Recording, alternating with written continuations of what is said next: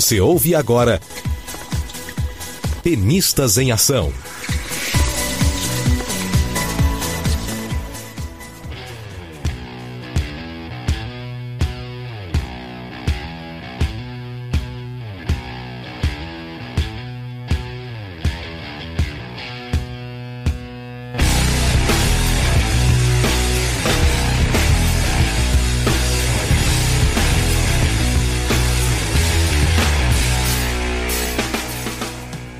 Ouvinte do podcast Tenistas em Ação, tudo bem com você? Falando de São Paulo, capital, eu sou Jeff Guimarães, pai da Bianca, tenista amador e um entusiasta do esporte.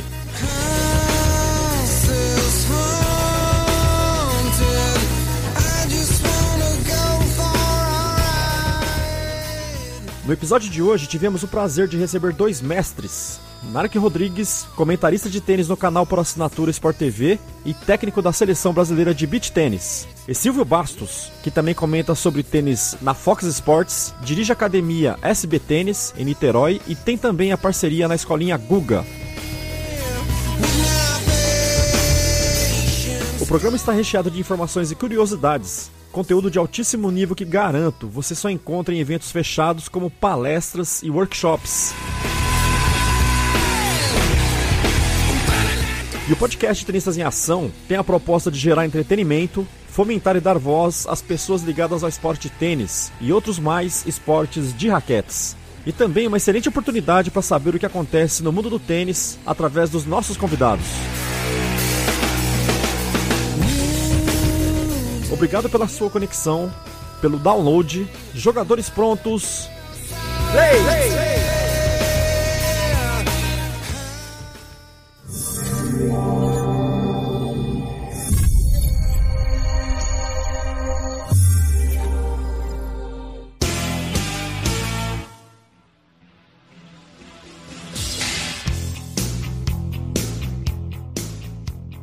Olá, Narc Rodrigues, tudo bem? Obrigadaço pela presença aqui no Tenistas em Ação. E vamos conversar bastante, tem muitas curiosidades, tem perguntas de ouvinte. Boa noite, Jefferson. Obrigado pelo convite. Boa noite também ao meu grande amigo de longa data, Silvio Bastos. Espero que Fala, tenha um ótimo programa bem? aí. Tudo bom? Legal. Obrigado também ao Silvio, né? O Silvio aí que fez essa ponte aí e possibilitou a sua vinda aí, né? E a gente estava com uma expectativa grande e vamos, vamos embora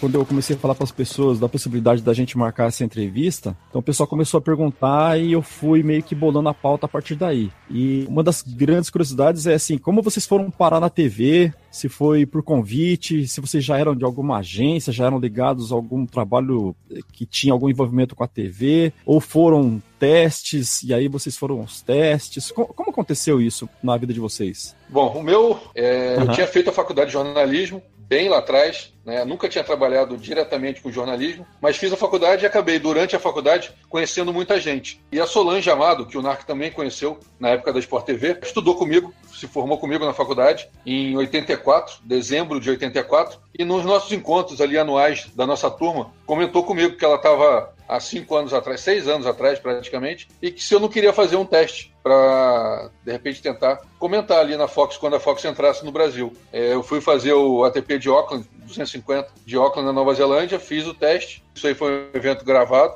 E depois comecei a fazer os eventos ao vivo e acabei ficando. E ao chegar na Fox, acabei encontrando umas, um, algumas outras pessoas de faculdade comigo, estudado comigo antes, e acabei ficando esses cinco anos, que foi o tempo ali que a Fox estava passando é, os jogos dos ATP 250. E você, é, Narc? É, eu, eu dava aula de tênis para o falecido e muito conhecido jornalista Armando Nogueira. E a gente sempre teve muita afinidade para conversar sobre esportes. Ele né, torcia pelo mesmo time que eu torço, o Botafogo. A gente conversava muito sobre futebol, ele gostava de tênis também. E aí, um belo dia, ele me fez um convite. Perguntou se eu gostaria de fazer um teste. Eu disse que sim. Na verdade, acabou não tendo teste nenhum, né? Na verdade, aí teve uma Copa Davis em Porto Alegre, Espanha e Brasil, que eu fui. Aí eu simplesmente, no intervalo lá, eu entrei na cabine e perguntaram, o Dácio perguntou, o que, que tá achando do jogo? Aí eu falei no ar, foi só o que eu fiz naquele dia. Aí voltei para o Rio e, e fiquei assim meio esperando. E aí um belo dia, uma segunda-feira à noite, eu recebo uma ligação perguntando se eu queria fazer um jogo do Guga ao vivo ATP de Barcelona no outro no dia seguinte às 8 da manhã. Aí eu falei, sim. E aí o meu teste foi simplesmente ao vivo com um jogador que já tinha ganho Roland Garros, era ídolo nacional.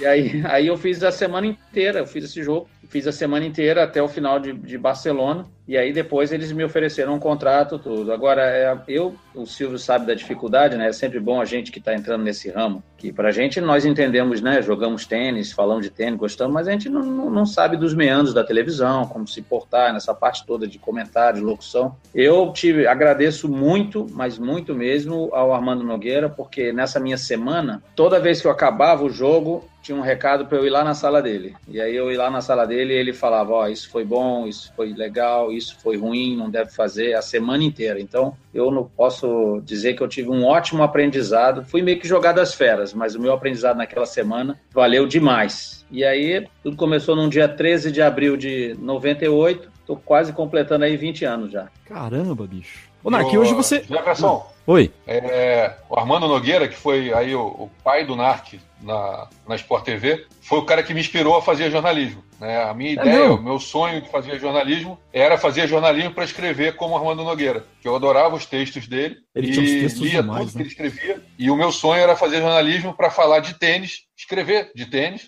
Armando Nogueira. E isso eu acabei tendo a chance de poder falar isso para ele. É, ele jogava tênis lá no Caiçaras e na época eu treinava, que jogava com o Narc, né, o Roberto Teófilo, e o Armando Nogueira era muito amigo do pai do Teófilo, né, o Mozart. Seu bochecha. O Bochecha, isso. E aí o, o, o Armando era muito amigo do Bochecha e ele ficava, né? A gente treinava numa quadra e o Armando Nogueira jogava a duplinha dele, né? Na quadra perto, na quadra do lado. E aí um dia eu acabei, a dupla dele acabou, ele ficava sempre assistindo. E aí depois batia papo, conversava e um dia eu acabei falando para ele, poxa, é, eu fiz jornalismo, me formei e o meu sonho foi fazer jornalismo para poder um dia escrever como você. Botou a mão no meu ombro assim, me deu meio que um abraço e falou: Poxa, fica tranquilo. Um dia, quem sabe, você pode até escrever como eu. Agora, olha eu, que nunca vou poder jogar igual a vocês. Eu tô Putz. perdido. Mas você fica tranquilo, que não sabe quando, talvez, mas a chance de escrever como eu é sempre possível. Agora, eu nunca vou bater a esquerda como você, eu nunca vou sacar como o Roberto, eu nunca vou conseguir fazer nada do que vocês fazem. Então, pô, eu tô mal demais. Isso aí foi a. Acho que é uma demonstração de quem ele era. O dele é super divertido, super pra cima. Enfim, era um cara fantástico que escrevia muito. Ó, o texto dele era maravilhoso. Ele inspirou muita gente. Eu fiz vestibular de comunicação para fazer jornalismo porque eu queria escrever igual a ele. Era o meu sonho. Nossa, e E que não cheguei nisso ainda não. Ele também não jogou igual a mim, mas eu também não escrevo como ele. Nem, nem acho que isso seja possível um dia. Mas é uma historinha bem legal que aconteceu com ele. E para mim ele era tipo um ídolo. Nossa. Ô, Silvio, isso foi quando? Quando você teve essa. é, quando você falou com Quando, ele sobre puta, isso? vamos lá, Narque, você jogava 18. Que ano foi isso? Jogava meu último ano de 18, foi 89. Pois é, o Roberto jogava, era primeiro ano 18, né? Você era segundo, o Roberto, é era um primeiro. ano mais novo, é. Um É. ano mais novo. É. Isso aí provavelmente deve ter sido em 89 e 90, quando o Roberto, vocês estavam começando a jogar satélite na época, né? Que não tinha filtro. É. E aí a gente estava treinando ali no Caiçaras. Foi mais ou menos nessa época. Tinha o Chapecó junto também, treinava com a gente. Isso deve ter sido mais ou menos 89, 90. Caramba, hein? E super humilde ele, né? Sempre foi. Ah, geralmente esses gênios são humildes. São, né? Que, Quem que- não é humilde é o idiota. Give me a little bit of volume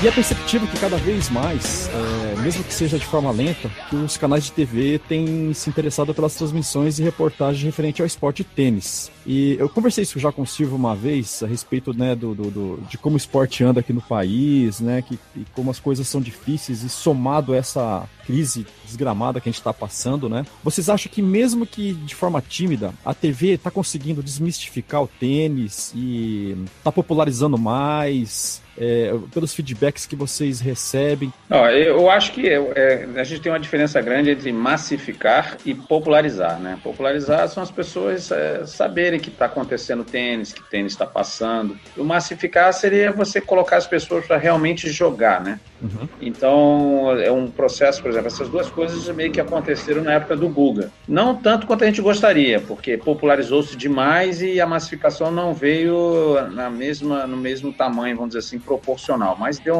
massificou bastante. Hoje, eu acho que o tênis ele é só popular. Todo mundo sabe quem é um Federer, quem é um Nadal, quem é um Belucci, todo mundo sabe, conhece esses grandes jogadores, Djokovic, Murray, esses todos aí, todo mundo sabe. Mas será que a gente está com mais gente jogando? Isso eu acho difícil. E aí, como você falou, a parte da crise, você vê aí o, o Silvio, por exemplo, a Fox tá, deu uma parada aí nas transmissões. Uhum. Esse ano, por exemplo, a gente não teve nenhuma emissora que se interessou pelos ATPs 500, que são grandes torneios, torneios que tem que ter a presença obrigatória de pelo menos dois top 10 na chave. São torneios uhum. excelentes, ninguém quis fazer esse ano só fizeram, só o Sport TV só transmitiu o Rio Open, porque, obviamente, aqui no, no Rio de Janeiro, no, no, Brasil, e mais nada de, de ATP 500. Então a gente tem que ver até onde vai dar aí. Mas eu acho que, que tem muita gente assistindo, tá? eu acho que a nossa mídia melhorou bastante, tanto quem escreve, quem fala né, sobre tênis. Acho que hoje a gente vê muito pouca bobagem, vamos dizer assim. A gente pode ouvir opiniões discordantes, mas uhum. não bobagem mesmo é muito difícil a gente ouvir hoje em dia, né? Tá todo mundo mais antenado e todo mundo procurando, né?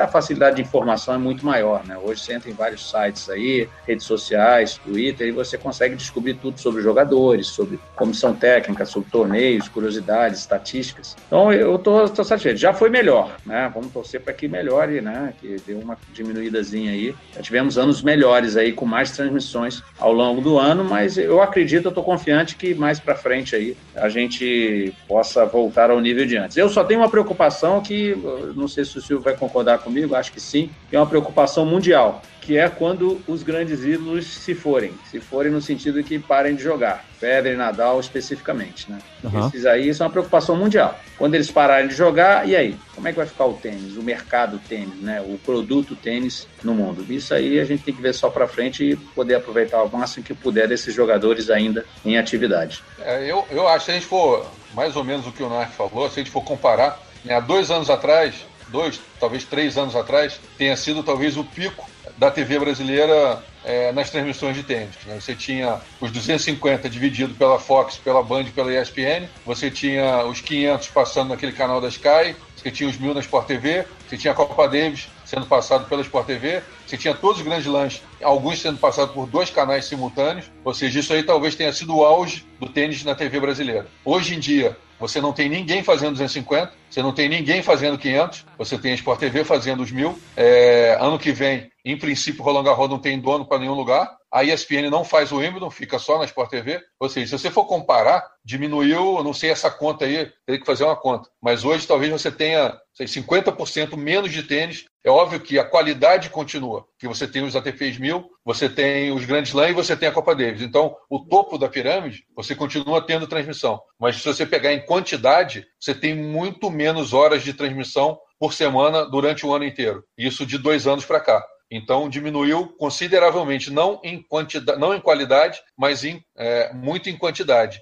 E aí entra esse ponto que o Narco colocou, que mesmo com Federer, Nadal, Djokovic e Murray, a gente diminuiu em quantidade. Se a gente diminuir também na qualidade e mantendo a quantidade pequena, o que, que vai sobrar? Quando você não tiver a qualidade dos grandes jogadores jogando os grandes torneios. Não que Tim não possa superar, não que Zverev não possa chegar a resultados, mas eu acho difícil que a gente tenha esses quatro grandes jogadores, e principalmente Nadal e Federer, não vai ter de novo. Isso não vai ter. Por mais que se respeite Tim, Zverev, toda essa geração que está aí, você não vai ter. Eu acho difícil ter um jogador que faça é, ao mesmo tempo, um que tenha 19 grandes lãs, outro que tenha 14, outro que tenha 15, outro que tenha 12, jogando numa mesma geração. Eu acho isso muito difícil de acontecer. Com menos transmissão e menos qualidade na transmissão que tenha, eu não sei, eu fico com o mesmo medo que o NARC tem aí de como é que vai ser. Eu não sei. É, vai ter que dar um tempo para talvez é, surgirem os novos ídolos, né? É, grandes jogadores eles já são, mesmo muito jovens ainda, mas tem que dar um tempo para eles adquirirem todo, vamos dizer assim, a bagagem, o carisma desses grandes, grandes jogadores. Só acrescentando aí a todas, todas as emissoras que citou aí o Silvio, só acrescentando a Sony também, que esse ano está passando alguns Isso. WTA. Pois é, eu vou, eu vou conversar é, com o César. Aí, a, a Sony meio que trocou, né? O que tinha a Band, é, a Sony acabou pegando. Então, é, apenas foi tipo uma manutenção do que já tinha. Não foi um acréscimo, né? Apesar da Sony ter entrado, é, ela entrou para suprir uma deficiência que a Band estava largando. Então, a gente não passou, a gente passou sim a ter um canal é, novo. Só trocou o canal. Deixou de ter a Band, né? É verdade, não foi algo a mais, né? Só é, foi uma substituição, uma troca. Se a gente for contabilizar, a gente está tendo a mesma, o mesmo que tinha-se de feminino, continua tendo, só trocando o canal. Mas a, a dinâmica da Sony está um pouco diferente, né? Dele tá fazendo ali com onsins, eh, os convidados, né? Jogadores, treinadores e jogadores, né? É porque é, eles, estão lá nos Estados Unidos. Lá, né? eles fazem, fazem lá dos Estados Unidos, né? Aí esse pessoal Unidos. já mora lá. É, eu, eu vou conversar é, com o. Larrito estão lá. Agora, mais recentemente, é, dos últimos WTA e agora também no, no, no Finals, é, eles estão fazendo tudo em VT, não estão fazendo nada ao vivo, porque não está coincidindo na grade de acordo com o interesse do canal. Então, quer dizer, isso aí também está sendo, eu acho, talvez um ponto negativo, diferente, por é. exemplo, da Band, que fazia tudo ao vivo. Né? Eles não estão fazendo, eles não são um canal de esporte, eles estão adequando a grade deles de entretenimento e colocando um esporte, mas em função do entretenimento ser realmente aquilo que o canal é pressuposto para fazer, eles estão preferindo, nos horários agora de Singapura, colocar VT, porque nos horários de Singapura é melhor para eles a grade ter filme. Né? Uhum. Isso aí não é nem um pouco legal. Né? Ô Silvio Inark, mas assim, se no caso deles, assim, ah, vamos colocar e ver no que vai dar. Se tiver uma boa adesão, de repente é, essa grade pode mudar, né? Vamos torcer pelo menos para isso, né? É, a mudança que teve foi o contrário, né? Eles começaram fazendo ao vivo e agora mudaram para VT e estão mantendo o VT. Ixi, o ideal seria voltar para ao vivo, né? É. É, é, é, que a gente às vezes esquece, é que a, a gente está pensando no tênis, né? Mas também tem os, os amantes de outros esportes, é. Todos eles, né? Então, e, e, como são todas elas empresas que e as empresas visam o lucro, elas têm que fazer o cálculo de que esportes você tem mais audiência, você consegue negociar melhor os contratos, você tem um retorno melhor dos patrocinadores, é, então tudo isso é uma conta que a gente não tem acesso, né? E talvez por isso aí o tênis nem sempre tem sido um, um produto, vamos dizer assim, tão lucrativo, assim, né? Então, por isso, esteja perdendo espaço. Eu falo lá pelo Sport TV. O Sport TV ainda tem a facilidade que o Sport TV tem três canais. Uhum. Né? Outros, a Fox, por exemplo, tinha só tinha dois. A Sony tem esse aí que é junto com outros filmes, com séries. Então, fica difícil você botar aí realmente espaço para você colocar um, um, tempo grande na grade aí de, de tênis. Por exemplo, um Grand Slam que dura duas semanas, joga melhor de cinco sets, também junto com o feminino. É difícil você convencer um canal, olha, tu vai ficar aí com oito horas de tênis por dia na grade. E o resto? E os outros esportes? Ainda mais num canal que se propõe como um canal esportivo, né? Então, é, tudo isso aí tem uma dificuldade, a gente entende, mas obviamente a gente fica triste porque a gente quer ver nosso esporte aí na TV, né? É, isso aí mas foi exatamente o que aconteceu na Fox, né? Eles foram entendendo e conhecendo o mercado brasileiro, entraram no Brasil com alguns campeonatos de futebol, bem poucos, e o tênis era um dos esportes, mas perceberam ao longo desses últimos cinco anos que o futebol seria a forma como eles ganhariam mercado, como eles ganhariam o público. Né? E aí foram aumentando tamanho, foram aumentando quantidade de campeonatos de futebol para entrar na grade, e o tênis, obviamente, ficou com um horário restrito e, infelizmente, né, pelo fuso horário, os horários dos jogos de tênis no final de semana, sábado e domingo, são exatamente nos mesmos horários dos campeonatos europeus. E aí vem as prioridades. Como é que você vai deixar né, num canal que tem objetivo de lucro, como é que você vai deixar de passar? Um jogo que está valendo o título da Bundesliga na Alemanha, que está valendo o título da, do campeonato italiano, do jogo do campeonato inglês, para passar um jogo de 250? E aí começaram a ser, nesse último ano, de 2016, começaram a se passar os jogos de tênis, as semifinais e finais, em VT, depois que terminavam os jogos do futebol. Isso aí era 3, 4, 5 horas da tarde. E aí, óbvio que o interesse do tênis já é pequeno, comparando com o do futebol. O interesse do tênis sendo passado em VT fica infinitamente menor. E aí começou a ter um desinteresse do canal em passar VT no final da tarde e começar. Hoje a Fox tem, se não me engano, 11 campeonatos de futebol. São vários europeus, mais o argentino, Copa do Brasil, Libertadores, e aí vai campeonato belga, campeonato inglês, campeonato escocês, é, italiano, enfim. É, são 11 campeonatos de futebol que passam ao longo de toda a temporada e, obviamente, isso aí fez com que os campeonatos de tênis fossem passados para tarde. Só que à tarde o fuso horário não, não coincide. E aí a tendência foi, o tênis foi saindo do ao vivo, passou do ao vivo do Fox 1 para o Fox 2, do Fox 2 para VT, e do VT passou para não acontecer nada em 2017. Vamos ver, 2018, o que, que acontece. Existe lá uma ideia, existe um projeto do tênis sempre voltar, mas não tem nada de concreto, nada definido. O ideal mesmo seria ter o Fox 3, né? Da mesma forma que a Sport TV está lá no 3. Mas tudo isso é muita ideia. De concreto, o que a gente tem é que o Fox hoje não tem tênis. Ô, Silvio, mas você tem conversado com eles, né? É, assim. Não, é, sempre que tem alguma coisa de tênis, um programa, alguma coisa para se fazer, eu sou procurado. Teve um programa do Google, enfim, tem sempre alguma coisa, alguém me ligando, procurando para participar, mas não em transmissão, não em jogos ao vivo. Isso, ah. o último jogo que eu fiz ao vivo foi em novembro do ano passado. Ou seja, semana que vem vai fazer um ano uhum. da minha última transmissão. É, e de concreto não tem nada. Ô, Nark, mas pelo menos não, não existe nenhum zum zum zum, nada que venha, por exemplo, é, alguém, algum diretor, produtor chegar para o Nark, o negócio tá ruim, sei não, acho que ano que vem não vamos fazer tênis. Esse tipo de coisa, não, pelo menos não se tem. Agora né? eu não ouvi, eu não ouvi nada. Não, mas o tênis está garantido na grade. Ainda tem algumas coisas para acontecer aí, mas está tudo na grade, né? Como falou aí o Silvio, o Wimbledon, que era exclusivo do Sport TV, passou a ser compartilhado com a ESPN, agora voltou, vai voltar a partir do ano que vem a ser exclusivo do Sport TV. Então, eu acho que esses aí, acho que não vão sair, não. Vão continuar. Vamos ver se acrescenta mais alguma coisa, né? Por exemplo, o Silvio citou aí que no momento Nesse exato momento, o Roland Garros não está fechado com ninguém. Com ninguém. Por exemplo, se o Roland Garros fosse hoje, o Brasil, o Brasil não, não, não veria Roland Garros. Só pela internet ou alguma coisa assim. Não passaria. Uhum. Então, vamos ver. Porque Roland Garros não é um torneio fácil. Roland Garros, você começa a transmissão às seis da manhã, hora de Brasília, e vai até às quatro e meia, às vezes cinco horas da tarde. Então, são muitas horas no ar. É, né, você teria que ficar ali, ter uma grade bem prejudicada durante duas semanas, né?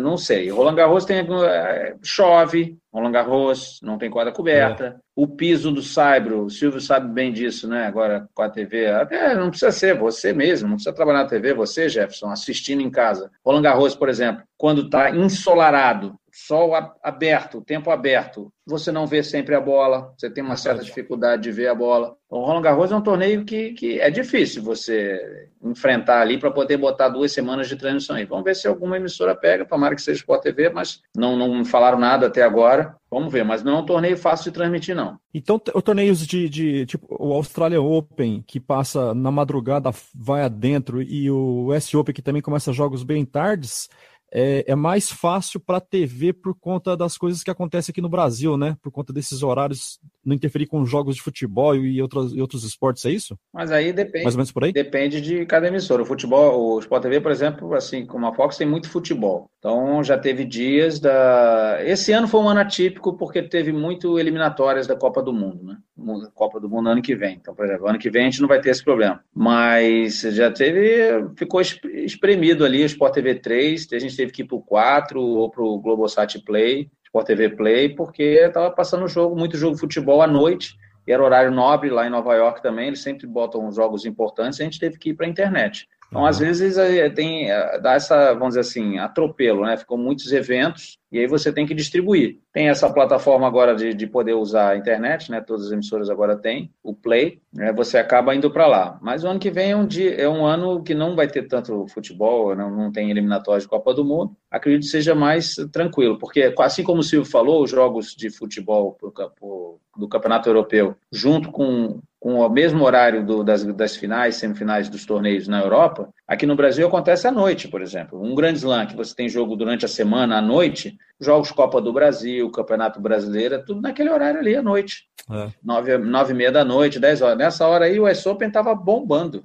O West Open tinha Federer, Nadal, algum cara bom desse na quadra nesse horário. É horário nobre, né? É, então você tinha que sempre dar uma rebolada ali para ver o que, que vai colocar. Mas acho que isso é um problema que vai ter sempre.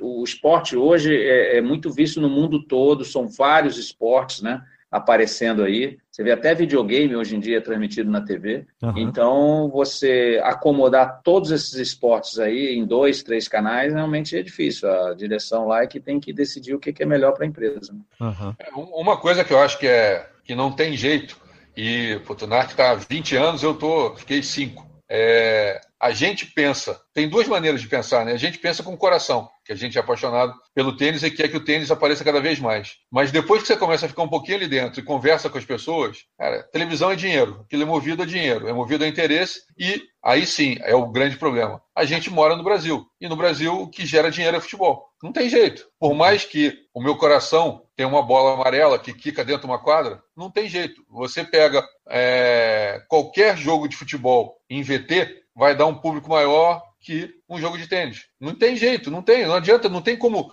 você. Ah, mas podia, é falta de respeito com o público. Eu concordo com tudo isso. Mas, cara, você quer abrir um negócio, você quer iniciar um negócio, você vai botar um dinheiro nesse negócio. Esse negócio tem que dar lucro. Aí você vai fazer o quê? Não vamos deixar o nosso restaurante aberto uma semana, dando comida de graça, porque vai ser bacana para a nossa imagem. Se ele fizer isso, ele vai quebrar. Ele não tem como fazer. Ele tem que né, visar lucro. E, infelizmente, no Brasil, o que dá lucro na televisão é o futebol. Não tem como mudar. Isso não vai mudar. Vai ser hoje, daqui a 10 anos, daqui a 20 anos, daqui a 30 anos. Isso não vai mudar. Isso é, é um ponto vai... que não tem como mudar. Ela vai investir naquele produto que vende mais, né? Não tem jeito. É, é comercial. Como, como né? o Nath falou, e já aconteceu, da gente estar tá num puta de um jogo legal, tá 4 a 4 no terceiro, 15, 40 para uma quebra e vai ter que entrar um jogo que é prioridade. E a gente vai ter que sair. E vai sair. E se acontecer ano que vem, vai sair de novo. E daqui a três anos, se aparecer uma outra situação numa janela que tem que entrar um jogo que tem que entrar, vai entrar. E não vai ter tênis, não importa quem esteja. Ah, falta de respeito com o cara que estava vendo o jogo desde o início. Talvez seja. Mas a falta de respeito em não colocar o jogo do futebol que estava marcado naquele horário é uma falta de respeito maior com mais gente. Muito mais é. fácil você desrespeitar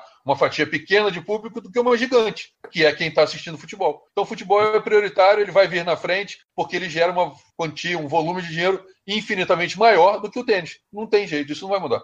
Basicamente, pelo que vocês falaram, três itens assim que pesam bastante, né? Esses jogadores fantásticos que estão aí hoje em dia, e além de ser muito bons, eles têm um carisma espetacular, né? E os que estão vindo aí, essa garotada nova, é, a gente já viu que é, alguns deles têm carisma também, chama a gente, garotada bonita e tudo mais. Mas ainda, tem, é, até chegar lá, né? Tem, tem muito feijão ainda para comer. E junto com essa crise que a gente está passando e a concorrência com os outros esportes, né?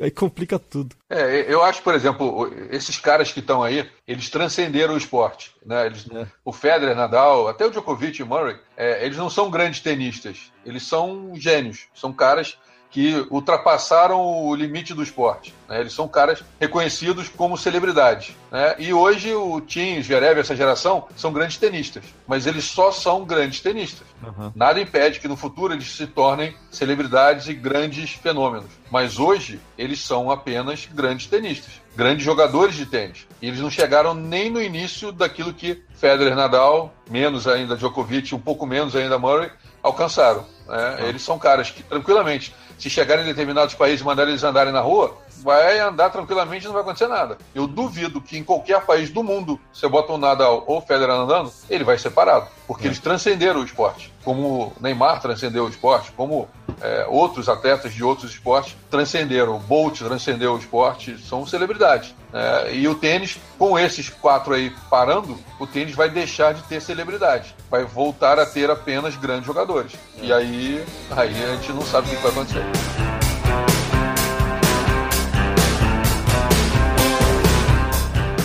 Um dia de transmissão na vida de vocês, como, como as coisas acontecem? São muitas reuniões, tem que chegar muito cedo, bate-papo, ver pauta, e imagino que deve ser uma loucura. Olha, no início era bem complicado, porque no início correr para a internet, pegar algumas informações, né? A internet estava começando, era 98 ainda, pegava tudo ali dos jogadores. Aí depois você vai aprendendo a lidar melhor, vai sabendo onde buscar as informações, as transmissões também, obviamente, ao longo dos anos foram melhorando bastante, foram é, te dando mais informações, mas eu procuro sempre já sair de casa já meio que estudado, né? Eu já vi os jogos que eu posso fazer, que vai acontecer. Obviamente, quando eu chego lá na emissora, eu procuro chegar sempre pelo menos uma hora antes né? E aí ainda imprimo algumas coisas também, né? Porque hoje você pelo celular, pelo computador, você tem todas as informações, mas eu gosto de ter escrito, porque eu vou marcando algumas mais importantes. E aí eu vou com tudo isso, mas é, é raro eu chegar lá e, e, ver as coisas só na hora. Eu já, antes saindo de casa, eu já olho, já sei quem vai jogar, entendeu? Algumas possibilidades. Entra algum site, é, vejo o ranking, o que, que pode mudar se fulano vencer ou se perder, se tiver uma zebra aqui, outra ali. Essa época de final de ano, por exemplo, agora a gente faz muita conta. Como poderão ser os grupos lá para o Finals de Londres, né? As duplas também. Uhum. é, masculinas. Aí é, é, um pouquinho, mas não, não é um dia assim é, tão corrido, não. É corrido, o Silvio sabe disso, é quando chove, é quando sai de um jogo e vai para outro, e aí vai cortar para o futebol, e aí de repente, ó, quando acabar o futebol vai voltar, aí fica meio correria. Aí, porque você tem que ficar acompanhando o jogo depois pela internet, às vezes não tem imagem, tem que ficar acompanhando para quando voltar já saber o que aconteceu. Você vai na internet também para ver se teve algum lance é, diferente, algum lance espetacular nesse tempo que você ficou fora do ar e vai voltar daqui a pouco. Aí ele fica, é um dia que fica diferente. Mas se é só para ir lá e, e, fazer a transmissão dos jogos, aí você pode fazer dois, três jogos seguidos, aí não. Aí eu, eu acho que a gente, a gente já chega preparado e pega as informações ali e a transmissão transcorre normalmente. É, diferente um pouquinho do NARC, né? Ele pegou toda essa, essa época que não tinha muito acesso à informação. E eu, bem mais recente, né? Foram os últimos cinco anos para cá, de 2012 para cá, então você tinha sempre, desde que eu comecei, muito acesso à informação. É, você consegue saber já na grade do dia anterior quantos jogos você vai fazer, qual é a programação. Às vezes muda um pouquinho, chega lá na hora, entrou alguma coisa para fazer e você está esperando fazer o primeiro, o segundo o terceiro jogo, e aí resolve fazer o segundo, o terceiro e o quarto. E aí você estudou fazer só os primeiros três, e aí na verdade o primeiro que você estudou o cara não vai mais fazer. Resolveram fazer o quarto jogo por algum motivo qualquer. É, a Fox tem né, essa parceria com a Fox Argentina. Então, por exemplo, a Fox Brasil imaginou fazer o primeiro, o jogo 1, quarta de final 1, 2 e 3. E aí, depois que isso ficou definido aqui no Brasil, a Fox Argentina, é, o Del Potro ganhou o jogo dele das oitavas e o jogo dele entrou no quarto jogo. E aí a Fox Argentina fala: não, a gente prefere botar o jogo do Del Potro, aí cancela, cai o jogo 1 e acaba entrando o jogo 4, porque a Fox Argentina, como a transmissão é simultânea, né, a Fox Argentina quis, por algum motivo, botar o jogo do, do, do Del Potro, como também o contrário. Né, o jogo 4 entrou o jogo do Belucci e a Fox Argentina não tinha nenhum jogo para botar. Aí entrou o jogo do Belucci, a gente mudou, porque ele acabou entrando no jogo depois. Na época ali que o Marcelo e o Bruno começaram a ter resultado nas duplas, a gente também fazia muito jogo de dupla nos 250. Agora, praticamente, eles nem jogam mais 250, estão jogando é, os 500 e os 1000 e não jogam muito 250. Então, às vezes, você fica ali com o inesperado, mas não tem muita preparação. Tem o estudo prévio no dia anterior, chega lá, você conversa, normalmente com o narrador, na maioria das vezes era com o Hamilton, que o Narc conhece bem. Tinha um pouco também do João Guilherme, que fazia alguns jogos. Conversava um pouquinho com eles, conversava pronúncia dos nomes, é, algum nome mais complicado, tentava ver para não falar besteira, ou então a gente está falando, pronunciando da mesma maneira, para não ficar diferente, ele falando de um jeito ou falando do outro. Uhum. E o chato é exatamente o que o Narc falou, né? Esse programa, ainda mais eu ele, que trabalhamos com tênis, damos aula de tênis, então a gente tinha a grade lá para fazer jogo das sete ao meio-dia, que era o que a gente imaginava, e aí teve uma chuva no último jogo, e aí eu ia dar aula duas horas, e esse último jogo acabou às quatro, e eu tive que cancelar o aluno, pedir para o outro professor dar aula no meu lugar, enfim, ter que remanejar porque choveu, aconteceu alguma, algum imprevisto, e aí você ter que reestruturar todo o seu dia, porque sei lá, em Istambul está chovendo, aí eu tenho que ligar para o meu aluno e dizer, olha, eu não vou poder dar aula para você porque está chovendo em Istambul. E aí o cara vai falar, pô, mano, o que, que eu tenho com, com, a chuva de Istambul? Enfim, é óbvio que com o tempo você, os alunos acabam sabendo o que, que você está fazendo e ele vai saber que você não vai estar tá lá porque você está fazendo uma outra coisa, ele vai te ver ao vivo e sabe que você não está brincando nem está deixando de dar aula para ele porque você não está fazendo nenhuma outra coisa. Uhum. Mas é chato, né? Você, em princípio, não avisar no dia anterior que não vai estar, porque você também não sabe que vai chover amanhã em Istambul. Mas, no mais, é normalmente é, é bem tranquilo. Acho que o importante é você estar preparado para saber aquilo que você vai fazer e contar com um pouquinho do inesperado, porque às vezes tem alguém sentado na arquibancada que você tem que saber quem é, e aí fica aquela angústia né, de ninguém sabe, ninguém. Quando não é um tenista, é alguém, você tem que saber que aquela é a nova namorada de não sei do quem. Mas não tem jeito. Ali, quando você está ali, você tem que estar tá lidando com o imprevisto. Né? A gente fazia, fez durante muitos anos é, o torneio do Hall da Fama em Newport e sempre tinha os homenageados. E era sempre uma angústia, né? Porque você, às vezes, não tinha a lista dos homenageados com antecedência, e aí ficava descobrindo no dia que os determinados homenageados seriam homenageados naquele ano. E aí você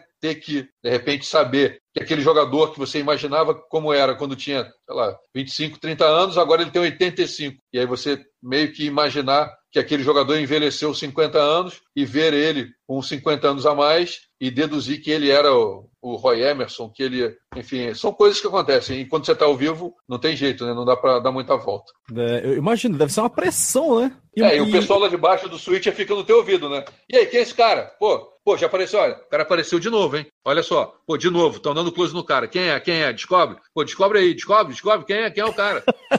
Essa era uma pergunta que eu tinha para vocês. Eu percebo isso aí. Tem muitos jogos que de repente aparece lá um, um cantor de rock, uma, uma atriz, um ator. Às vezes é Hollywood, fica mais fácil, mas às vezes aparece lá um empresário famoso, sei lá, o, o, dono da Oracle lá, né, que ele tem um torneio lá em, nos Estados Unidos, né, o Larry Ellison. Tem alguém, um, um, produtor ali atrás, uma galerinha que fica ajudando vocês, ou é, são vocês mesmo, na Não, raça mesmo? A transmissão tem muita gente, tem operador de áudio, operador de caractere, tem muita gente um coordenador, tem muita gente junta que ajuda, né, a gente também ali procura na hora, até pelo celular, né, muita gente manda mensagem, a gente está assistindo, e esse é, o, esse é o fulano, até no, obviamente no intuito de ajudar. Agora, o que acontece é que a gente né, tem que. Uma das primeiras lições que eu aprendi quando eu comecei é que não pode falar que acho que é fulano. Não. Ou você é melhor, por isso que você estranha quando a gente fica mudo, não fala nada.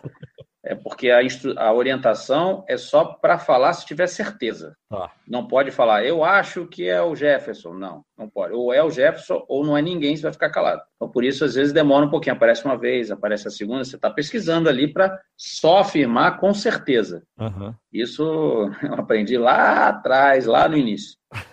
E, e, nervosismo? Bate ainda um pouquinho ou não? Hoje vocês tiram de letra? Ah, no início, eu ficava nervoso no início, assim. Até te falei como foi meu início, assim, foi muito. Vai lá e faz, né? Não teve nenhum teste, não teve nada. E agora não, agora pelo contrário, agora não é um nervosismo, é uma expectativa, uma ansiedade boa quando você vai fazer um grande jogo, vai fazer uma final de Grand Slam, ou um Federer Nadal, um Federer Del Potro no horário nobre do West Open, por exemplo. Aí é aquela ansiedade, pô, vou fazer um grande jogo agora, né? Aí com dois grandes jogadores. Aí você é, legal, é, é, motivante. É como é você em qualquer coisa, né? Você tem um dia, um jogo que te motiva mais. Talvez seja esse aí. Só que eu também, outra das lições que eu tive é que o bom é se você só mostra que é bom se você pega um jogo ruim e deixa ele atrativo. Encontra um caminho para que as pessoas prossigam assistindo ali, prossigam te dando audiência. Porque você chegar a pegar um Federer e Nadal, você não precisa fazer nada. As pessoas é já vão estar assistindo o Federer e Nadal. O jogo pode até ser ruim, porque também dois grandes jogadores não é garantia de que o jogo em si vai ser bom. Você pode ter um jogo sem rally, por exemplo, e aí, mas só que são dois grandes jogadores. E outro jogo com dois jogadores médios e bom pra caramba, muitos pontos espetaculares, tudo. Mas esse jogo ruim que é o que você tem que mostrar que é bom. Também aprendi isso com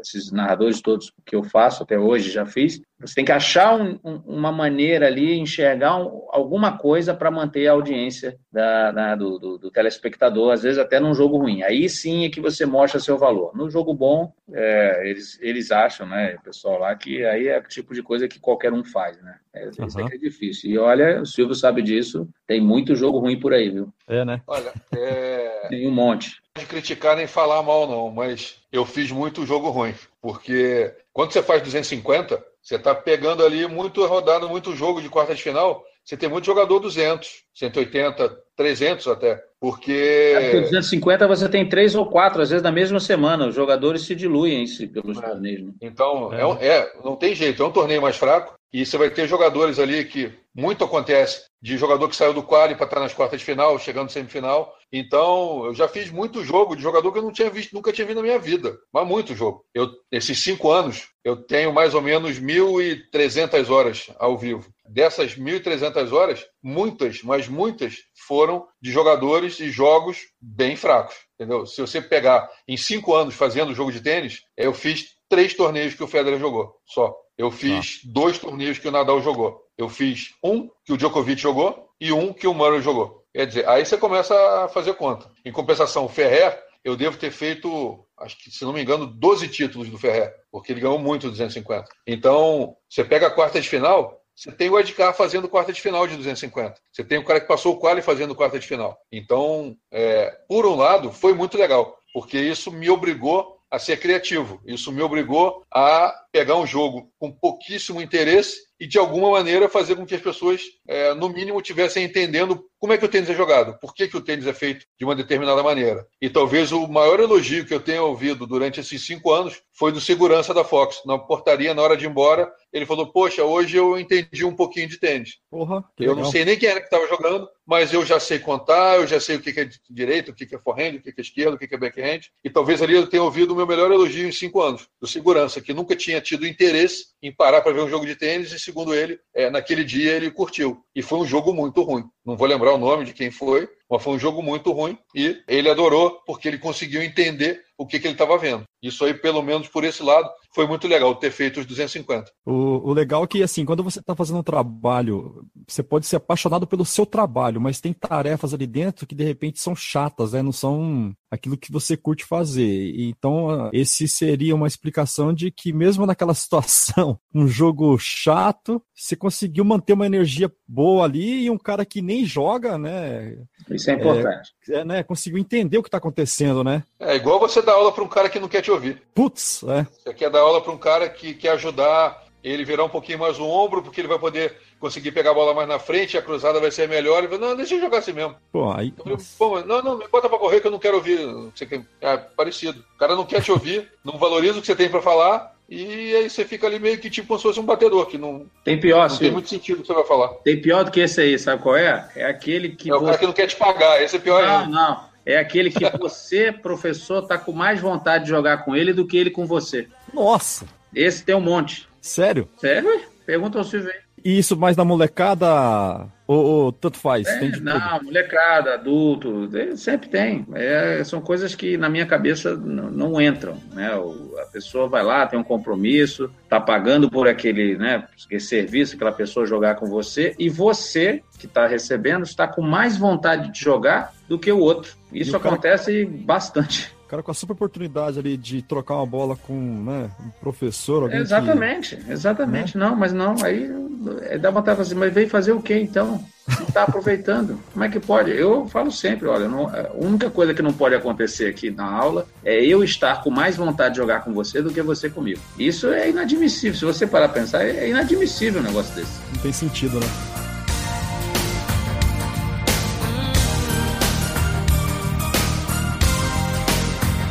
Gente, é, eu acabei de receber uma pergunta aqui de, de um ouvinte. A gente estava falando dos ídolos, né, dos grandes jogadores, e o Tácito Albuquerque, ele é de Maceió. A gente tem um grupo de WhatsApp, né, de tenistas, e essa galera se conheceu através do Paulo Cleto, que ele tinha o blog, né?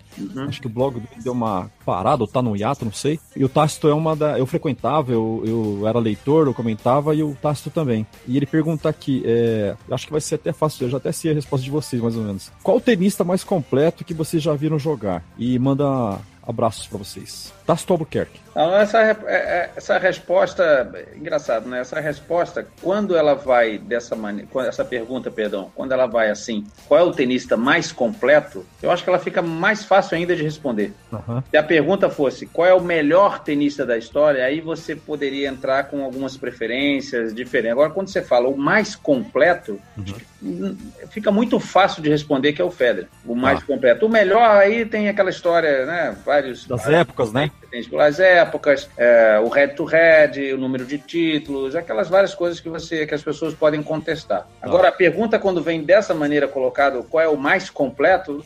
Eu acho que não, não tem outra resposta que não o Federer. É o cara que faz tudo e tudo muito bem, né? E consegue melhorar até o que já era bom, que é por exemplo o backhand. Eu fico com o Federer. Se eu responder igual, eu- parece que eu estou imitando ele, não, né? Não, mas fala, coloca. Tu, eu quero saber o teu os teus argumentos. Não, não, mas eu acho que eu, eu concordo bastante. Eu concordo bastante com ele. É, se você chegar pro Federer e pedir para ele, faz isso, ou faz aquilo, faz aquilo outro. Tudo, se você enumerar uma lista, um checklist, com 50 coisas e pedir para ele fazer, ele vai fazer as 50. E eu acho que ele é o único, de- pelo menos que eu vi jogar, que se você pedir 50 itens, ele vai te dar os 50. Um vai faltar uma Aham. coisa, outro vai faltar outra, o outro vai fazer melhor que ele uma determinada, mas eu acho que dos 50 itens, se você enumerar 50, ou se forem 100, e fazer tudo que você pedir. Não vai ter aquele, ah, isso eu não sei, isso eu não consigo. Ele consegue fazer qualquer coisa. É, acho que talvez o Rod Laver tenha feito isso, mas num outro momento, numa outra época, eu vi o Rod Laver jogando. Fala a verdade, eu fui boleiro de um jogo do Rod Laver, lá no Ibirapuera, em São Paulo, tinha 12 anos, em 75, que ele veio jogar uma etapa do WCT, que jogou o Thomas Koch, o Borg era juvenil, já jogando profissional, mas eu não tenho muita recordação de ver ele ali como eu vi o Federer jogando ao vivo várias, muitas vezes. Mas eu acho, mesmo assim, que o Federer é, é o, é o mais completo. E ainda digo um pouquinho mais, eu acho que vai ser difícil que alguém consiga ser mais completo que ele. Ninguém foi até agora, e eu acho difícil que venha aparecer alguém que consiga ser tão completo e tão perfeito como ele. Que interessante. Você sabe que, assim, é, eu vendo pela TV, uma, uma, das coisas que me deixa, que eu fico impressionado, eu, eu assim, eu não, não sou naquele, naquele negócio de Federer Futebol Clube, nem Nadal Futebol Clube, nem Djokovic Futebol Clube, ou Murray, sei lá. Eu gosto até do cara número 300 lá. Pra mim, o cara que fala pra mim, eu tenho um ponto na TP, eu já meio que eu já bato palmo pra esse cara. e, e, o que eu acho impressionante nele, eu tava, acho que foi o Wimbledon, que após é, a final, né, que ele senta lá, esperando a, a, a parte de, do, da entrega dos troféus, que ele olha pros filhos dele na arquibancada, ele começa a chorar daquele jeito, né, e eu falo, caramba, esse cara já ganhou tudo, já fez tudo que podia fazer, tá convivendo com lesões, não pode jogar o circuito inteiro mais, e o cara ainda tá motivado para para ser tá bom e, tá, e não só o talento, né? Ele se entrega, né? Ele treina. Uma vez eu vi um treino dele sendo transmitido ao vivo no Periscope, achei aquilo fantástico. E eu falei, o cara ainda tá motivado, ele, o Nadal, né? Esses caras todos aí.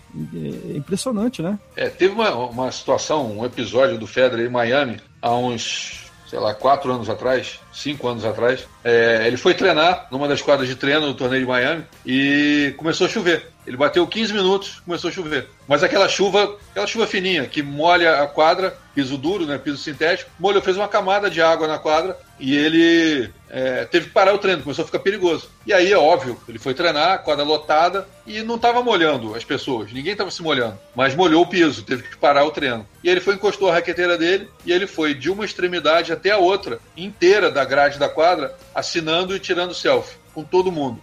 Quando ele chegou lá no final, obviamente as pessoas com quem ele tirou selfie e assinou saíram e entraram outras pessoas. E ele foi e retornou de volta lá do fundo até o início, tudo de novo. Ele levou mais ou menos isso aí meia hora. Nessa meia hora, a quadra secou. Ele voltou para a quadra, treinou meia hora. Terminou o treino, lotou de novo. Ele foi e fez a mesma coisa. Ele assinou e tirou selfie do início ao fim e voltou do fim ao início. Ele deve ter assinado e tirado o selfie ali, sei lá, 300, 400 pessoas, mas a paciência, o sorriso dele na selfie e como é que é seu nome, para quem que eu faço a dedicatória. As minhas filhas estavam comigo. Elas tiraram foto na ida e na volta quando interrompeu Caramba. o treino e na ida e na volta depois do treino. Elas têm quatro fotos com o Federer. Na ida e na volta, foram as duas juntas com ele. Na segunda ida e volta, cada uma tirou uma sozinha com ele. E ele Nossa ainda fez uma brincadeira, perguntou se elas eram gêmeas. E aí elas brincaram, responderam: não, a gente não é gêmea, não sei o quê. Pô, mas como é que pode, não sei o quê. Aí a Júlia, que é mais velha, não, eu sou mais velha, ela é mais nova, não sei o quê. Ainda parou pra bater papo, ainda fez piadinha. Cara, paciência que esse cara, a conscientização dele do quanto ele é importante, do quanto aquilo é importante para cada uma daquelas pessoas. Cara, ele treinou meia hora, 40 minutos e assinou durante uma hora e 15. Que e legal. não, não consigo imaginar uma outra pessoa ter essa paciência que ele teve de fazer isso com tanta gente e sempre com a mesma cara. Se ele está mentindo, ele é mais gênio ainda do que parece, porque ele demonstra que ele está curtindo fazer aquilo. Uhum. Se ele não curte e está transparecendo uma coisa que ele não está sentindo, aí para tudo, porque ele realmente é um gênio em todos os sentidos. Verdade. Olha aí, Tasto, sua pergunta foi respondida. Espero que você tenha gostado do que eles disseram e obrigado por participar, tá? Um abraço.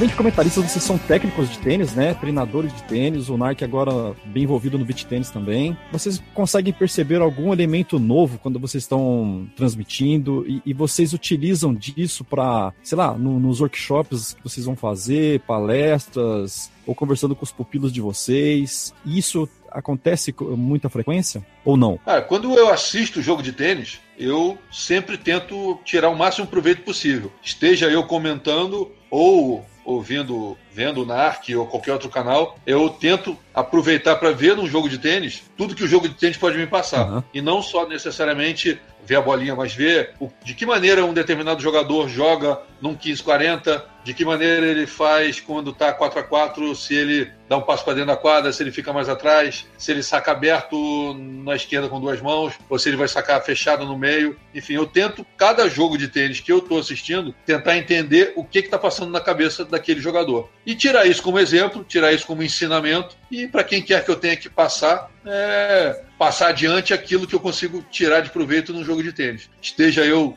assistindo ou não, seja ao vivo ou na TV, eu acho que é, é sempre importante tirar algum tipo de proveito, porque num jogo de tênis você tem muita coisa para aprender. Eu utilizo sempre muita coisa. É, é. É, porque, é, é, porque, agora que o tênis está passando há muito tempo, eu tô, vou completar aí 20 anos aí já, a gente consegue ver a, a, mudança que o, o, próprio esporte ela passa ao longo dos anos, né?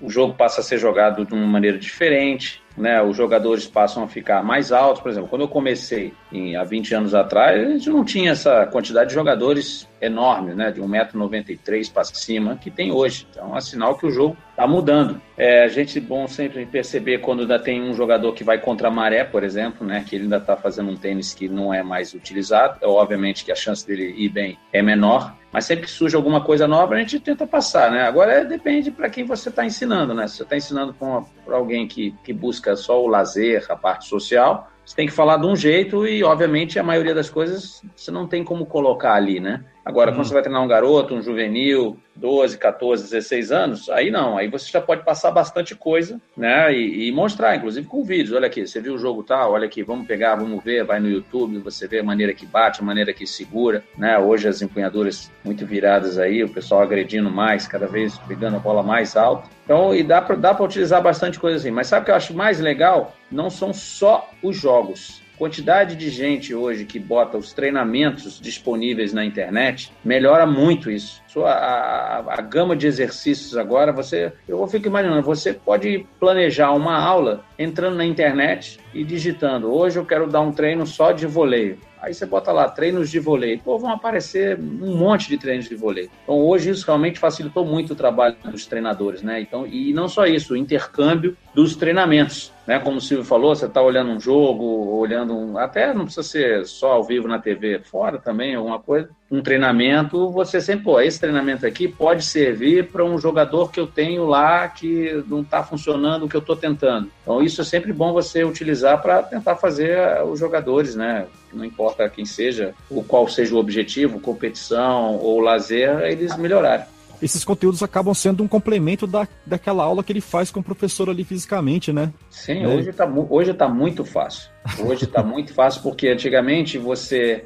passava para o aluno, olha, faz isso, demonstrava tudo e o aluno tinha que criar uma imagem na cabeça dele. Você tinha as fotos, né? Hoje ainda tinha bastante muitas fotos, mas o vídeo, hoje você tem o vídeo, ainda mais quadro a quadro, todo pausado, câmera lenta, né? Então facilita demais. Uma coisa é você criar a imagem na sua cabeça e pensar, bom, tem que fazer essa imagem que eu estou pensando. Outra coisa é você ver a imagem, você vê a imagem, ó, tem que fazer isso aí. Eu, realmente ficou muito mais fácil agora. Agora depende de cada jogador aí, né? E depois no altíssimo nível, como disse o Silvio, entra um pouco da parte mental, do que ele, a jogada que ele escolhe fazer naquele momento. Aí já é uma coisa pouco mais avançada. Mas para a parte técnica hoje realmente ficou muito mais fácil. É, você com o telefone dentro da quadra, você pode mostrar qualquer coisa, você pode filmar, você pode comparar o que você filmou com uma imagem de vídeo de um jogador que você tenha. Quer dizer, hoje você tem com uma ferramenta, né, telefonezinho na tua mão no bolso, você consegue dividir a tela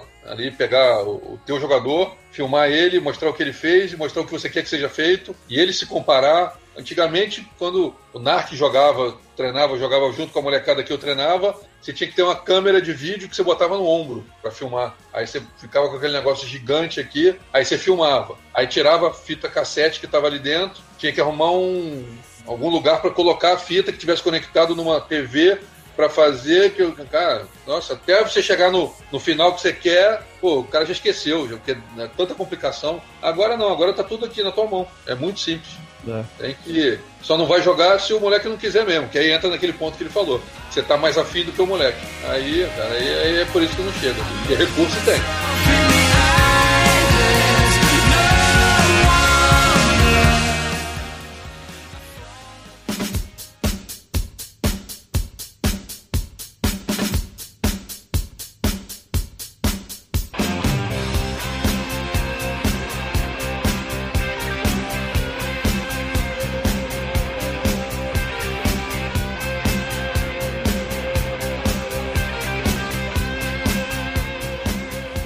Vocês são contemporâneos. Vocês via... chegaram a viajar juntos, assim, em mesma época, ir para torneios Brasil é, eu sou afora? muito mais velho que ele, apesar de não parecer. Não, mas a gente chegou a se encontrar, não. A gente chegou a se encontrar em torneios, eu jogando e ele com os atletas dele. É. Ah, é? O Narc é. é da geração dos primeiros jogadores que eu treinei. É mesmo? É. Aí a gente chegou a se encontrar em muitos torneios. É da idade do Narc. Que legal. Que era o Roberto Teófilo, o Juan Pablo Etchecoin e o Eduardo Nunes que são exatamente da mesma idade dele, que jogavam com ele aqui no Rio, e eu treinava os três. Um pouquinho antes do. acabava se encontrando em viagem, viajamos junto, ele se metia, pegava carona, é chato pra caramba.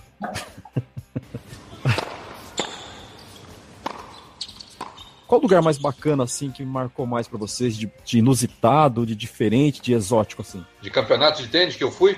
Isso, de torneio. Você tá no torneio e, puta, esse lugar eu tenho que voltar aqui para passear, porque ele é demais, esse lugar. São José, na Costa Rica. Sem a menor sombra de dúvida. É, é o lugar que eu ainda vou voltar de turista. Porque, oh, oh, fala algumas coisas assim, É um bem... país incrível, povo super bacana, te recebe bem. Você tem um país que você, com um dia de viagem, você consegue ir nos dois oceanos, você vai no, do Pacífico ao Atlântico, você tem uma estrutura de cidade, de metrópole em São José muito legal, e ao mesmo tempo você pode ir para o meio da mata para fazer turismo de aventura. Você tem praias lindas, você tem. Eu não pego onda, mas quem pega onda diz que é muito bom. Então você consegue ter uma, uma mistura de interesses num país super pequeno, é fácil de viajar, de se comunicar um povo super hospitaleiro. Eu tenho vontade. Passei lá 10 dias. Foi um dos melhores torneios que eu já fui na minha vida. E eu gostaria muito de ir lá voltar como turista. Você, Narc?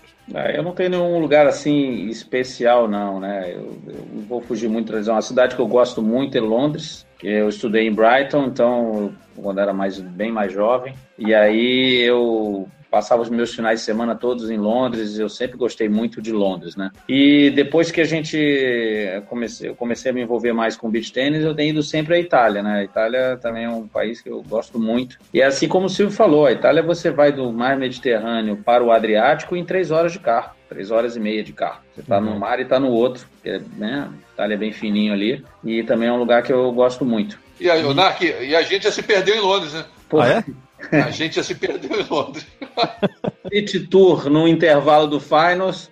Durante a rodada diurna para noturna do Finals, a gente se perdeu no meio da chuva em Londres. Mas tem coisas boas. Você esqueceu de dizer que é a melhor sala de imprensa que você já viu. Sim, sim, sim. É? Inclusive tem uma foto nossa lá. Isso, 2014. Foi no, infelizmente foi no ano que não teve a final do Federer com o Djokovic. É, o Federer tinha a final da Copa Davis na semana seguinte e ele abriu mão de jogar a final para se poupar para Davis. Caramba. E aí fizeram uma exibição de um set do Murray com o Djokovic na final. E a gente estava lá e eles reproduziram um pub londrino na sala de imprensa. Tinha repórter que ficava lá o dia inteiro, só bebendo e vendo o jogo no telão. E comendo cookie.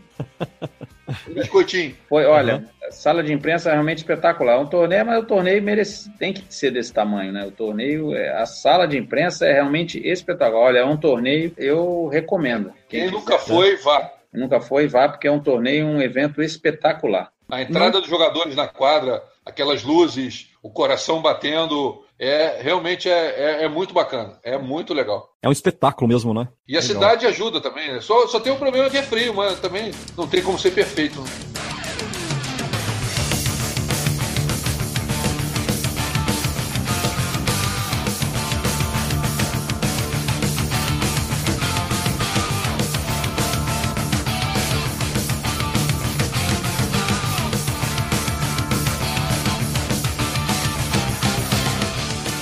Eu recebi outra pergunta aqui de ouvinte. É Luciana Linhares, ela é de Minas Gerais, torcedora do Galo. Ela pergunta aqui, Jeff, se puder, pergunte para eles se eles acreditam no modelo de tênis universitário dos Estados Unidos e se ele deveria ser implantado no Brasil. Olha, Complicado. seria lindo ele ser implantado no Brasil. Eu não consigo ver muito como isso acontecer. Política esportiva no Brasil é muito complicado. Eu não vejo muito como isso acontecer. Mas o formato e o modelo é genial. Não sei se novamente, se a palavra perfeito é muito forte, porque a perfeição talvez não exista. Mas se existe alguma coisa que funciona, é o formato do tênis universitário americano. E seria um sonho isso poder acontecer no Brasil, mas eu acho muito difícil de acontecer. É, eu concordo com o Silvio, seria realmente um sonho. Esse sonho, quem sabe, pode ficar para gerações futuras, né? Não a minha, com certeza, né? Se acontecer. E nos Estados Unidos, quando ele fala do tênis universitário, é esse o sucesso todo, mas não, a gente não pode achar que é só o tênis, né? São várias modalidades, vários esportes também que, que tem,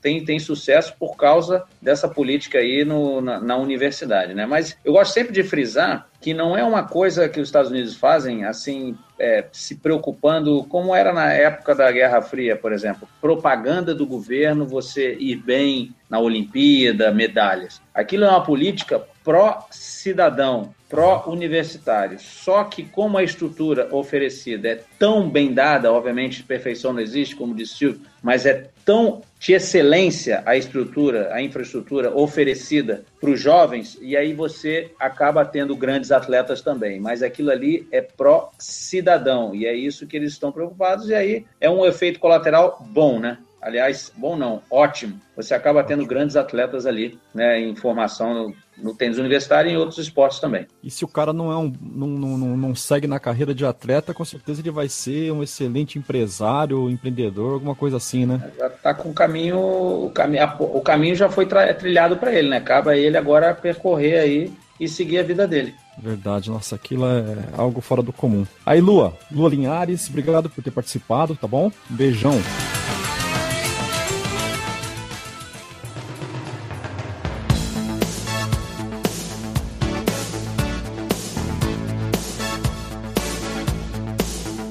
Na questão de torneios, por exemplo, Copa Davis. E aí, é, algo parecido aconteceu esse ano com a Lever Cup, parecido no sentido de ser por equipes, né? Caiu no gosto das pessoas, né? Por ser uma. Tudo bem, era um pouco mais para exibição do que valendo, mas a gente percebia que os jogadores não queriam largar o osso ali, né? Estavam jogando para valer e, e ficou divertido, ficou engraçado, tinha música envolvendo. Parece que tira um pouco daquela coisa sisuda do tênis, muito séria. Eu queria saber de vocês, a opinião de vocês, se vocês concordam que competições assim por equipes como Lever Cup que entrou agora, a Copa Davis, aquela que assimilar com o feminino, né? Popman Cup. Isso. Se isso tem ajudado é, o esporte para as pessoas assim, pô, tênis é muito chato. Não, não é, não é bem assim. É, é divertido também. Se a gente for fazer, fazer uma, uma comparação, né, a gente teve durante os últimos anos a IPTL lá na Ásia e agora a Lever Cup esse ano e a IPTL acabou. Né? Eu acho que a IPTL serviu como um exemplo de algumas coisas para não serem feitas que a Lever Cup tirou como proveito e montou um formato bem bacana. É óbvio que, como a empresa do Federer que está fazendo, né, ele obviamente deve ter pega a opinião do Nadal, de vários outros jogadores e encontrar um formato que eu acho que ficou bom para os jogadores,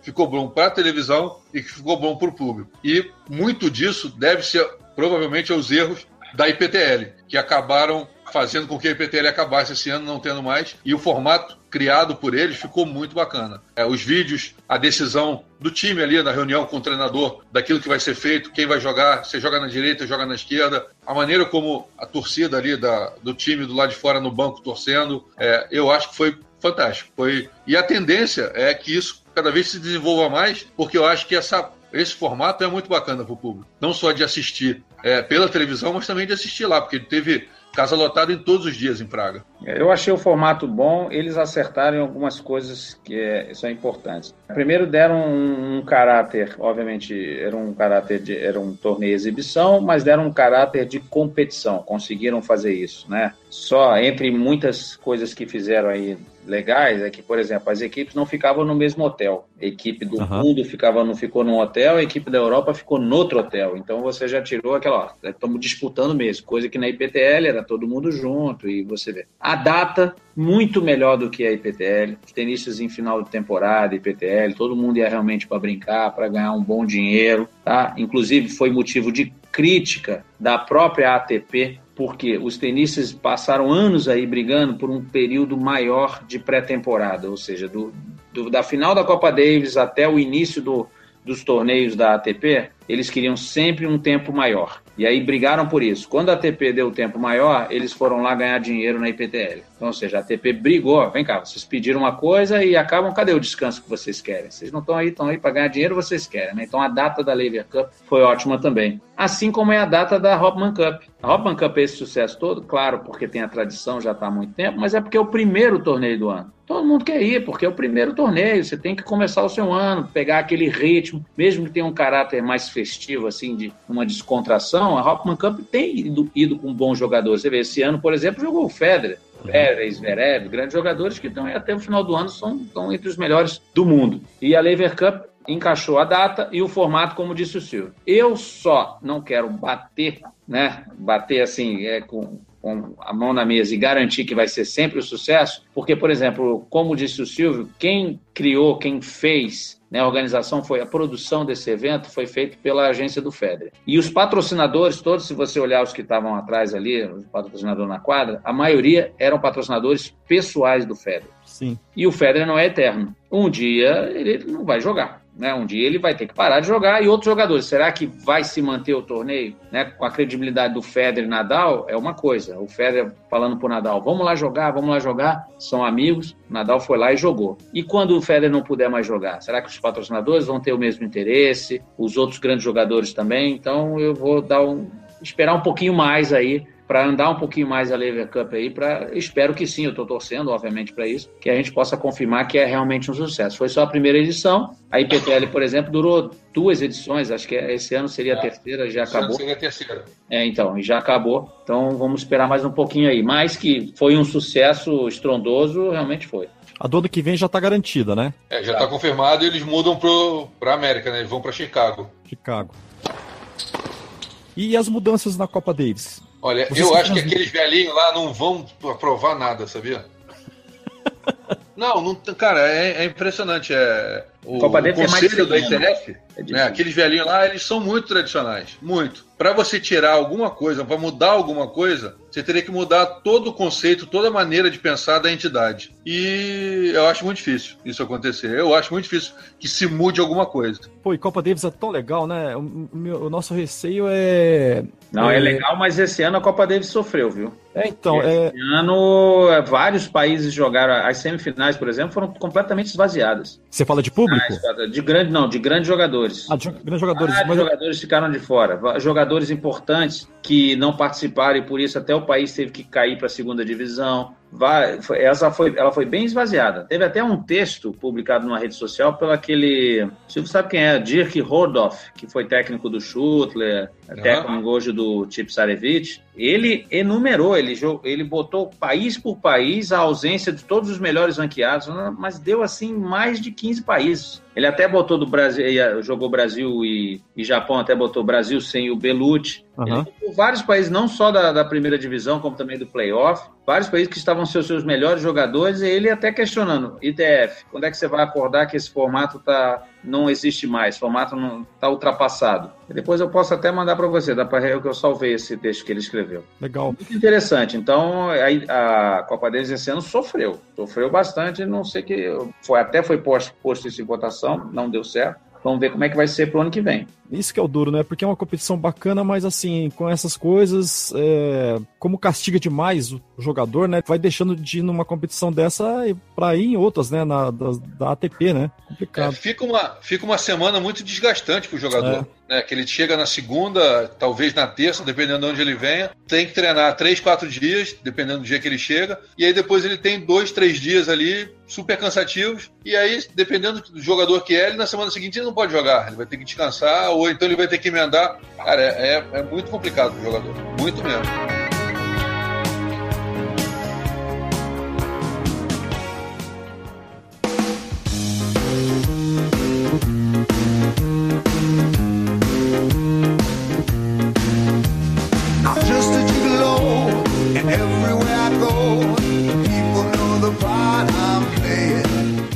Ouço especialistas falando e comparando com outros países, até países próximos de nós aqui, onde a gente percebe o fomento no tênis, os trabalhos de base. Você percebe vários trabalhos legais, interessantes sendo feitos, mas parece que não estão estruturados e, e um ligado no outro, né? Tem agora é, o Instituto Tênis, tem o Instituto Ícaro no Paraná, o Guga fazendo a escolinha Guga, né? Que o Silvio né, tem uma parceria. Então você vê várias coisas assim, mas parece que não tem um conjunto, né? E parece que isso, é, esse conjunto acontece em outros lugares, né? Ex-jogadores envolvidos mais né, próximos um do outro, com as entidades também, né? E ali eles estão mais juntos. E parece que isso tem dado mais certo. Será que aqui no Brasil a gente, sei lá, no futuro não tão distante, a gente consegue isso ou não? A nossa fórmula é essa mesmo e a gente vai convivendo com isso mesmo. Eu acho que o tênis brasileiro,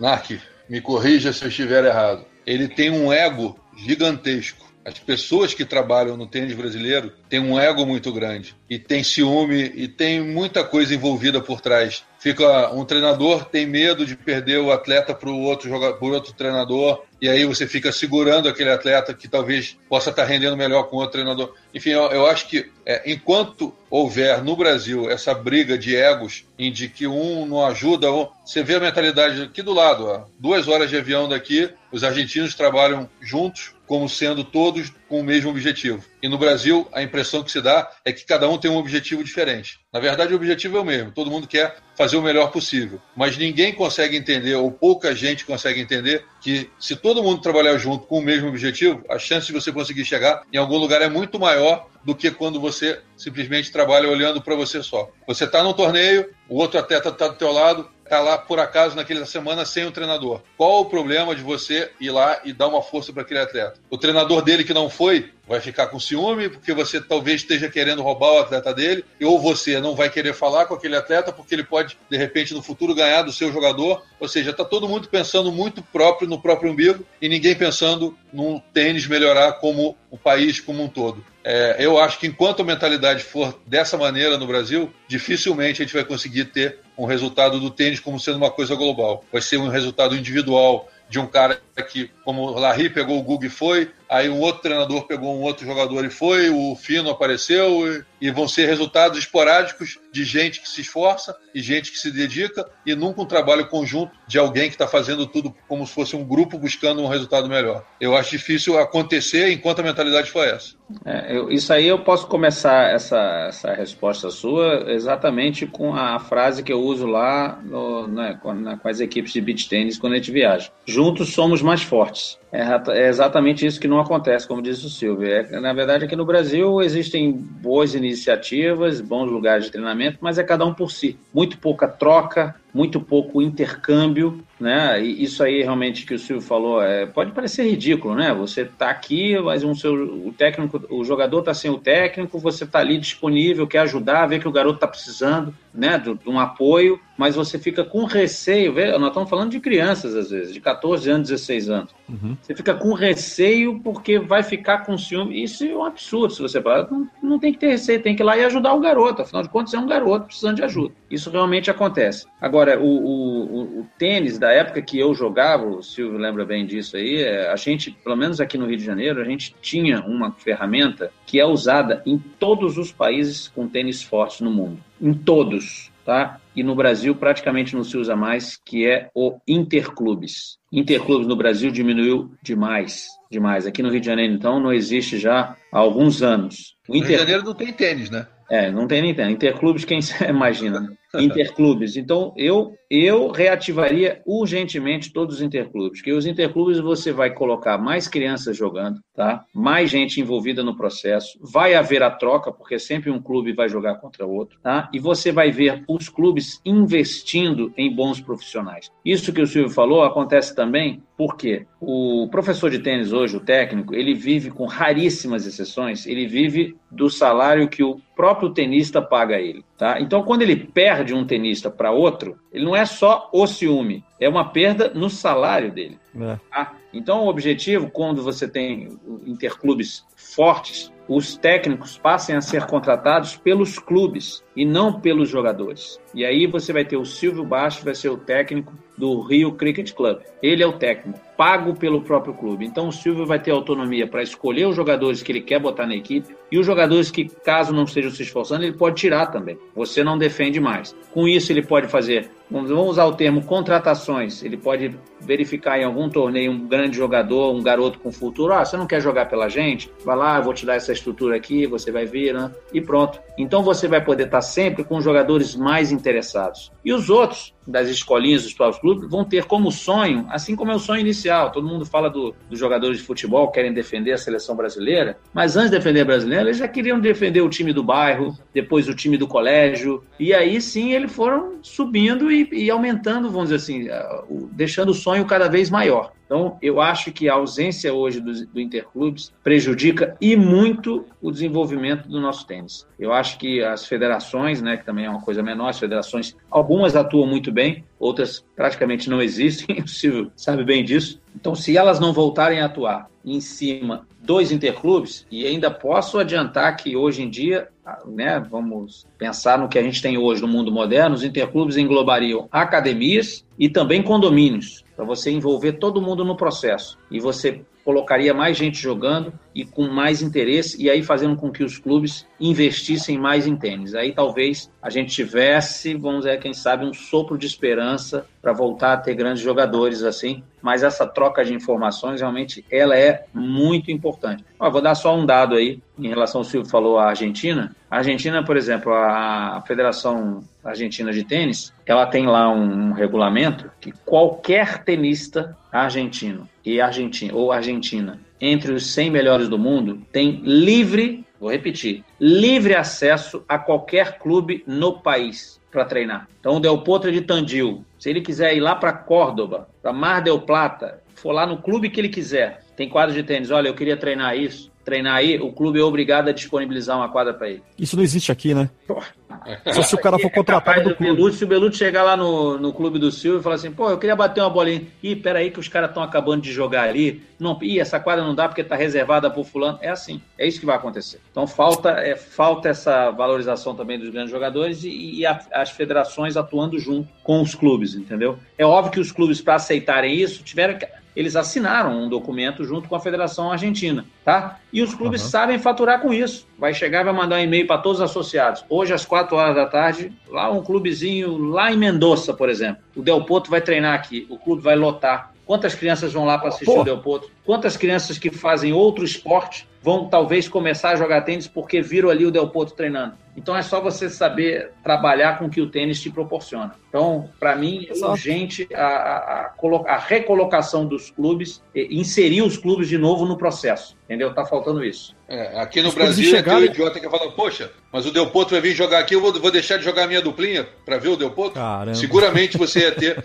aquele cara que ia reclamar que ia deixar de jogar o set de dupla dele, porque o cara de fora, que nem sócio era, estava usando a quadra. Eu não consigo uma... entender a dimensão do que é ter um top 100 treinando no próprio clube, na frente dele. É mais importante jogar um set de dupla. Seria uma atração pro clube, né? Você vê, pô, o Marcelo Melo, o Bruno Soares, o Bruno Lutz. Poxa vida. Esses caras deviam ser aqui igual no Brasil. Esses caras deviam ter livre acesso. Marcelo Melo tá passando férias no Rio de Janeiro. Eu quero bater uma bola. Entra. O clube é seu. Você vai ter, vai entrar aí, vai jogar com quem você quiser, quantas horas você quiser. É assim que deveria é. ser. Via Bia Haddad, porra. Isso, exatamente. Nossa. É, poxa vida. E, e, os clubes também deram uma enfraquecida, né? É, assim, aqui em São Paulo eu, eu, percebo que ainda tem o Interclubes, mas não, é, não tem mais aquela repercussão que tinha antes, né? É, São Paulo ainda consegue trabalhar bem com os Interclubes aí, porque São Paulo é um país rico, o interior de São Paulo é muito forte, tem muitos clubes bons de tênis aí, né? já formou grandes atletas. Mas São Paulo é um, é um, exemplo de federação que ainda consegue trabalhar bem com interclubes. Deu uma caída realmente. Eu é. fui juvenil e morei em São Paulo três anos. Era muito mais forte na minha época. Mas isso aí é uma coisa que você pode levantar de novo rapidamente. O problema, a vantagem de São Paulo é que não deixou morrer isso. Uhum. Isso aí basta você melhorar aí e pode subir tudo de novo. Agora, em alguns estados, ele sumiu. Acabaram os interclubes. Simplesmente eles não existem mais. Puxa, eu lembro que quando eu era adolescente, cara, eu, eu jogava. Eu jogava vôlei. Eu tinha 14 anos. e eu seguia, né? A gente acompanhava os jogadores que eram da, da seleção da, da cidade que eu morava. Eu morava no interior de, do Paraná, em Moarama. E quando a gente via aquela galera, aqueles caras que já eram adultos jogando no, né, pela cidade, e eles, os clubes, eles ficavam espalhados pelos clubes, nossa, eram disputas assim, eram, eram atrações, era uma semana riquíssima, duas semanas, sei lá. E no tênis a mesma coisa, né? E essas coisas podiam voltar. Ia ser uma atração para a cidade, para os clubes, enfim, para todo mundo. Todo mundo ganharia com isso, né? É, eu também acho.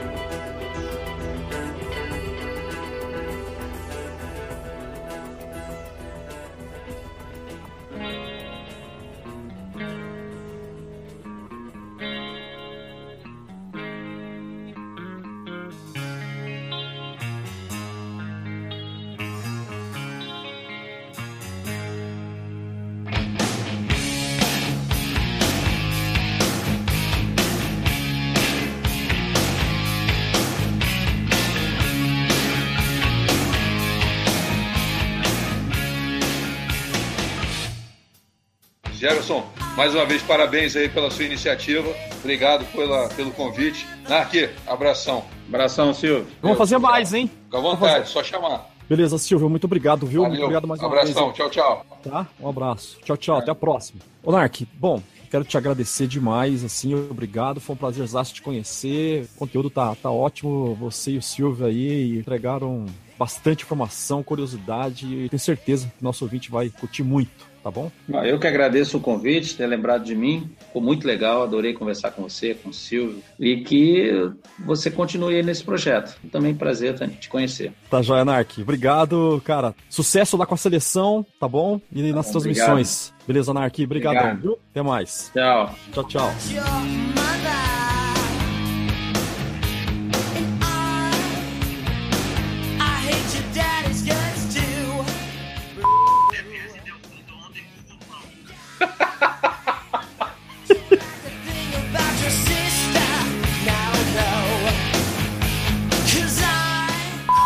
Falei, não vai dar do Silvio não, cara. O Silvio acha que é bom, mas é fraco.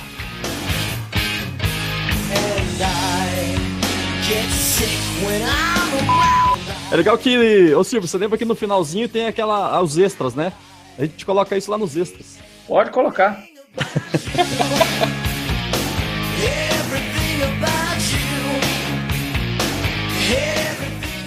Ah, então eu vou embora deixar o Silvio aí.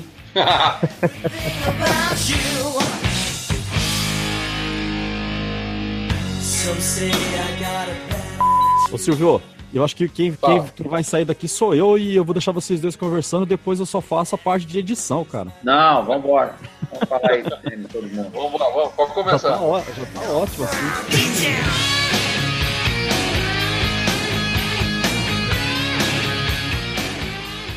Silvio, beach tênis é voleio. Não vai, não vai precisar usar seu poderoso forehand. Fica tranquilo. E, e você sabe que voleio é comigo, né? Então, tá vendo? Você é um talento desperdiçado.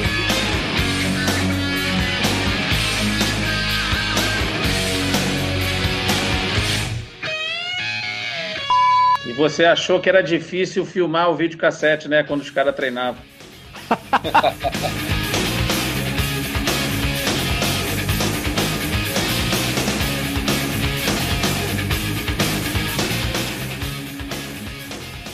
Você pode encontrar o Tenistas em Ação no Facebook, Twitter, Instagram e Google+.